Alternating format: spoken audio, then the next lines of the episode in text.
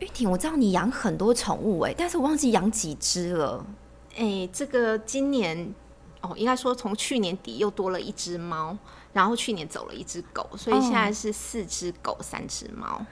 那因为我知道你本身是如素嘛，对，所以你可能这样的悲心也是延伸到小动物上面。那我就很好奇了，因为台湾真的时不时都来个地震，不管大大小小这样子。对对对。那我们一般，比如说我有养小孩，就真的小孩，不是毛小孩，我们可能就会想要背起小孩，抱起小孩，然后再拿一个救难包，我们就要往外逃了。假如这个地震真的强度比较大，对。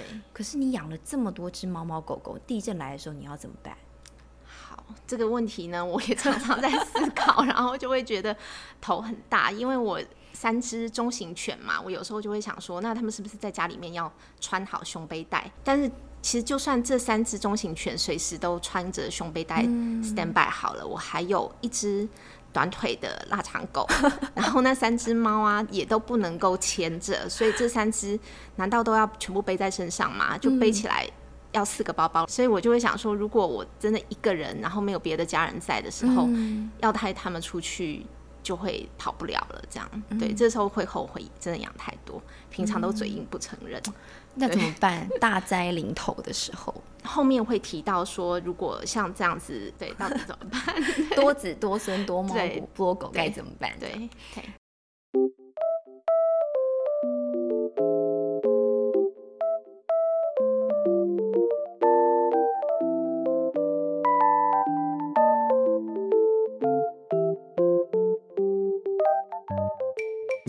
听众，大家好，欢迎收听由大爱电视、大爱新闻所直播的 Parkes 节目《无噪驾驶一百种看世界的眼光》单元。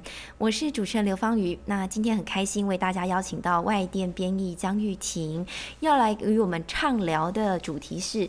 另类海啸启示：如何和毛小孩共患难，也要同富贵？那就简短来做一下国际新闻的梳理好了。因为我们知道今年适逢日本三一复合式灾难的十周年嘛。那所谓复合式灾难，就是地震引发了海啸，又引发了核灾。那其实。十年的时间过去了，我们除了关注到人们的生活重建呐，还有这个核废水的何去何从，其实或许还有一个面向，大家很容易就被遗忘了，也就是人类的生活面向关注到了，那那些被遗留下来的宠物该怎么办呢？就根据这个外电媒体的报道，在福岛核电厂周围方圆二十公里的地方，大约有两万只的猫猫狗狗，它们过去都是被豢养在家中的宠物。万千宠爱集一身，但是瞬间在地震灾难发生之后呢，他们就被遗弃了。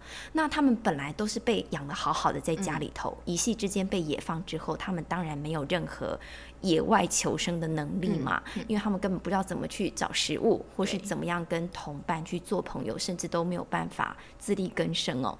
但是却有一位也是在这个福岛河在周围的浪江町，有一位平凡的中年大叔。他就实在看到太不忍心了，不想让这些小动物孤独死去，所以他做出了一个不平凡的决定，他让自己变成了弃猫的守护者，而且这个决定是十年前做出来的，至今初衷未改哦。那就想要跟玉婷来聊一聊了。嗯，十年内漫长岁月长河，当日本的政府都已经在想方设法说要让人们的生活能够尽快的恢复如常。嗯。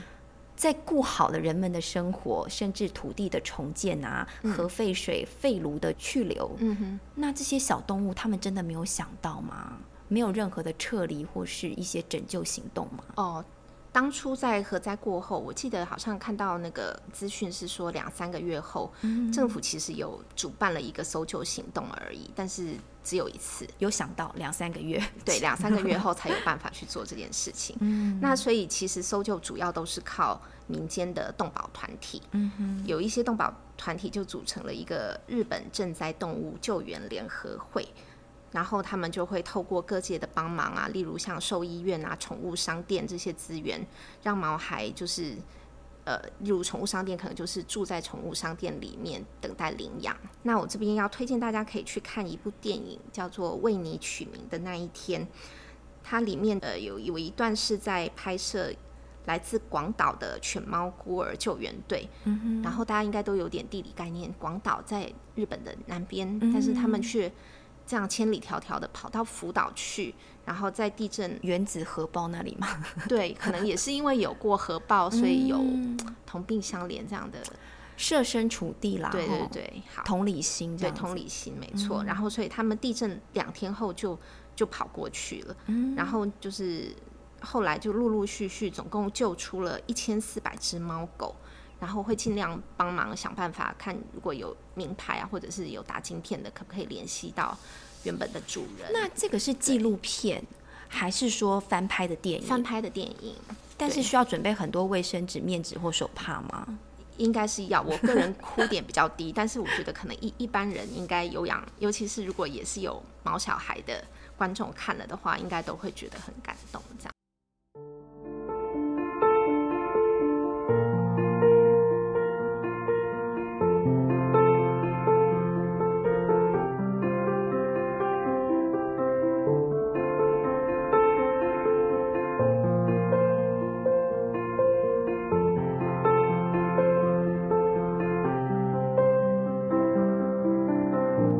除了这个以外，还有没有那种自力救济？就是像那个中年大叔一样，他一个人的力量却可以拯救很多猫猫狗狗。哦，我想要讲一下，就是这个这个中年大叔，嗯，想要详尽来介绍他的故事，觉得太感人了，对，太感人，给他一点篇幅。对，没错。好，好，这个这位大叔他今年五十七岁，那他原本是一家小型的建筑公司的社长，那他。住的这个浪江亭呢，距离那个福岛第一核电厂就是只有四公里而已，很近哎，很近。所以他就是在那个归还困难区域内。然后当时呢，十六万居民全部都撤离了。不过因为他就是承包工程，要负责去拆掉一些毁坏的围楼，这样，所以他就没有走。然后，但是在进行拆除作业的时候呢，他就发现有不少宠物因为被抛下，有的可能说不定。不晓得是不是不敢走出去的，就算他赶出去，可能还是会想要再回来。这样对，好，所以这些宠物就是很多就是死在房子里面，然后他就看了很不忍心，就决定要留下来。这样，所以推算起来，他十年前他四十七岁左右 才成为猫奴，哎，算是晚入坑的。不过他这。这一入坑就是很义无反顾这样子。他家里面是两层楼的房屋，然后再加上名下呢还有另外一栋房子，全部都用来收容浪猫哦。他其实记者去拍他那个房子里面啊，榻榻米地上可能猫笼就叠了三层这样子，所以还是会把他们关起来，不会让他们自由的。嗯，对，关起来，因为要不然的话，可能怕进出人进出，就是抓回来了就又跑出去或怎么样。对。然后呢，这这十年来呢，这些猫有的据说就是死于白血病了，但是不知道有没有办法证实是跟那个辐射污染相关啦。那那这样子再加上自然老死的呢，总共他已经送走二十三只，然后都埋在他自己家的后院里面。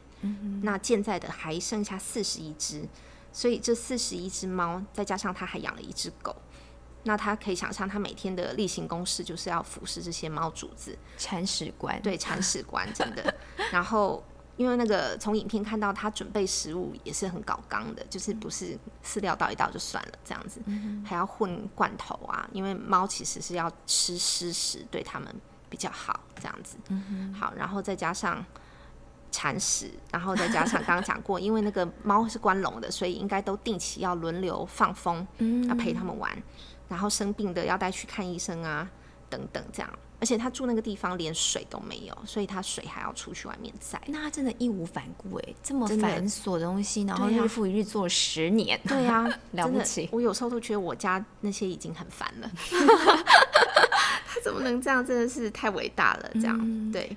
做这个铲屎官的工作，除了很繁琐、日复一日之外，对他算是贵为社长啦，应该经济无余。但是养了这么多猫咪，还要供吃住，还要带他们放风，这个开销会不会有点大？这开销真的很惊人呢。他据说每个月伙食加医药费开销高达二十万台币，所以十年下来他已经烧了两千多万了。所以他不不光是开公司赚的钱都贴进去了以后。他据说还动用到存款，然后还有就是这个灾后的赔偿金。嗯所以他那个报道有提到说，他的家人也不太谅解他到底为什么要这样倾家荡产，然后为了这些猫要一个人留下来。那你懂他吗？我懂他，我真的是 我自己写的时候，那你帮他来那个，眼眶含泪，帮他对捍卫一下他，好，帮他发声一下。对，没错，因为他他自己说他的想法是因为人是有能力去求救，然后也会有社会机构、社福机构伸出援手，但是动物真的是完全的弱势，没有办法为自己发声、争取权益。所以，除非他不再接收更多的流浪猫了，不然其实有些猫会活得比他久也说不定，对不对？诶、万一不幸的话，也是有可能。不过他就说，他现在最大的心愿就是说，希望可以活得比这些猫都久，就算比他们、呃多活个一小时、一天之类的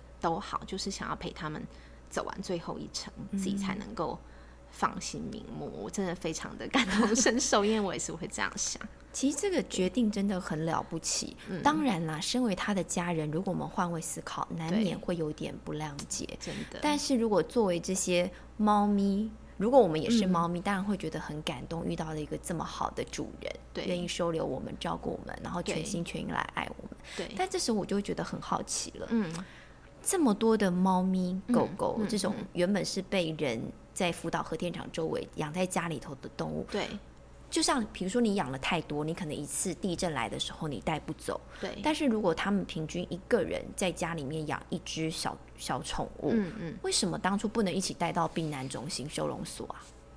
对，这其实是因为日本政府他自己的规定哦，他那时候是规定，就是这方圆二十公里内的居民不准携带任何物品撤离，哦说是怕污染、核辐射污染。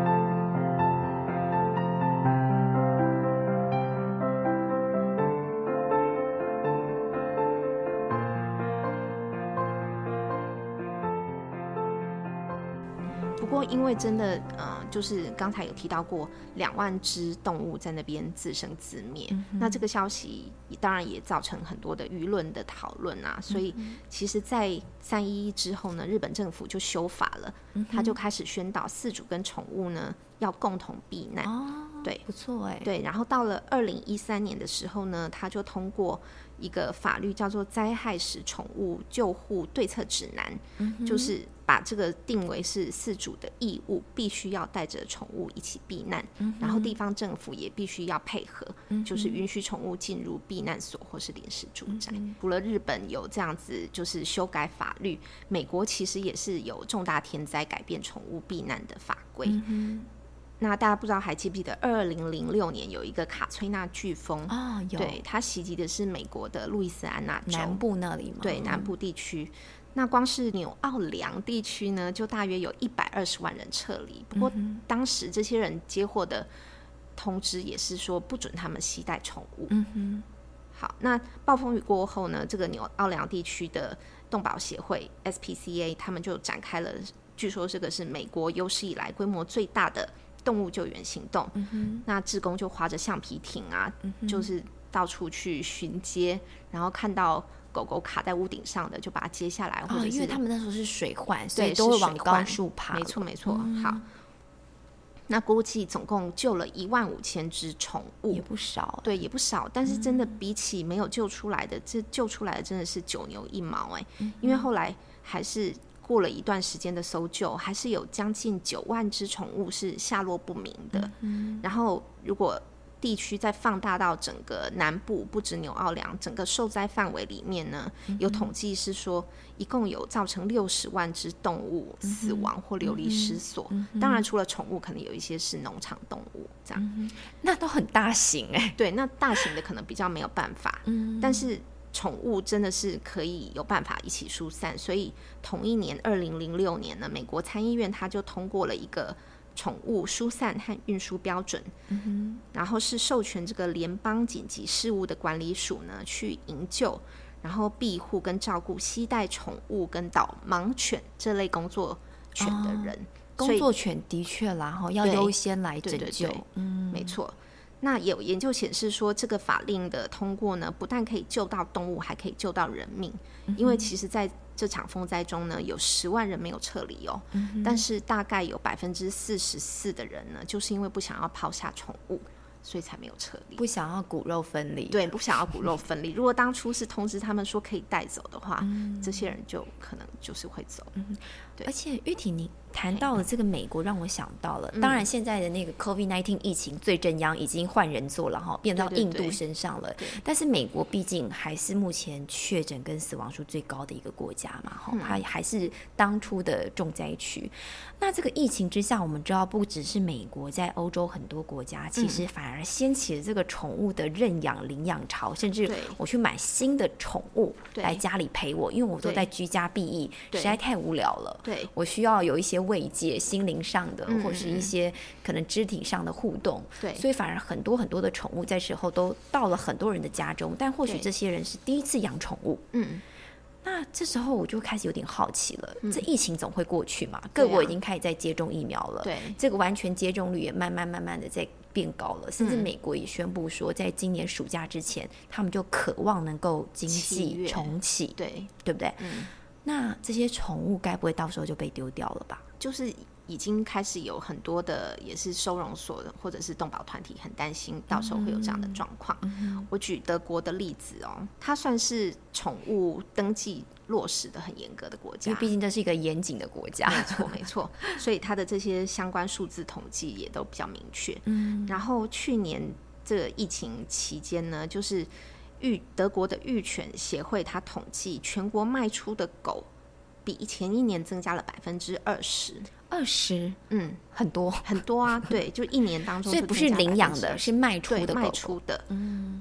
然后，如果是全国的家户的宠物总数呢，去年就一口气增加了将近百万只。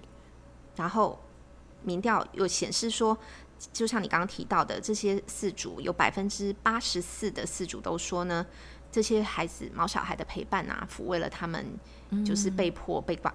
关在家、宅在家的这种苦闷，嗯哼，然后也是他们重要的情感支持。那有什么办法可以避免，就是恢复正常生活以后，毛孩成为负担？嗯哼，有从两个方面来谈好了。其实外在条件还是有可能可以延续这种宅生活，嗯，宅经济嘛，对，宅经济、宅生活，因为后疫情时代。远距工作的模式可能会和进办公室上班并行嘛？嗯，对，所以其实有一些饲主可以规划一周，假设安排个两三天远距上班，那这样子你还是可以有些时间在家里面跟你的狗狗、猫猫相处这样子。那另外专家也建议说，要提前让狗狗练习独处，可能一天从一小时开始慢慢拉长时间，或者是提前呢把狗狗。就是交给一些遛狗专业遛狗人去遛啊，或者是一些宠物旅馆啊、狗保姆之类的。这个好像在国外蛮蛮盛行的哈。我们看电影好像蛮多那种专业遛狗人。这是我的梦想工作哎。那你可以先成为台湾的第一人。但是我觉得在台湾这个市场好像可能不大，你可以斜杠一下。我现在有斜杠别的，好像可以讲吗？不行。好，消音一下。好，那所以，但是建议说，让那个动物跟那个让狗狗跟遛狗人、狗狗保姆相处保干净，这种都是针对狗啦，因为狗比较粘人，比较会可能有有那种分离焦虑的。这种情况，猫的话应该就不用担心了，因为猫喜欢独处，对它平常就不一定理你，它可能觉得说 哦，终于去上班了，感觉我终于有空间了，不要一直来拍我，一直在那个撸我之类的，还帮我打扮这样，对，没错，很烦。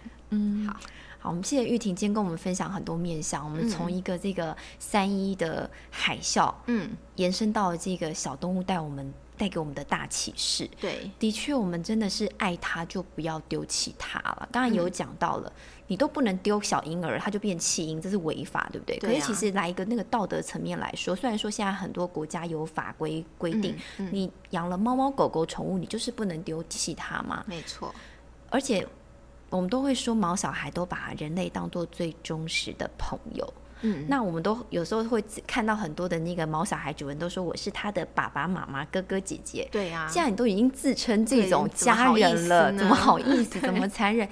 只要你把他当家人，就要一路走到底嘛，要陪伴他到生命的尽头底。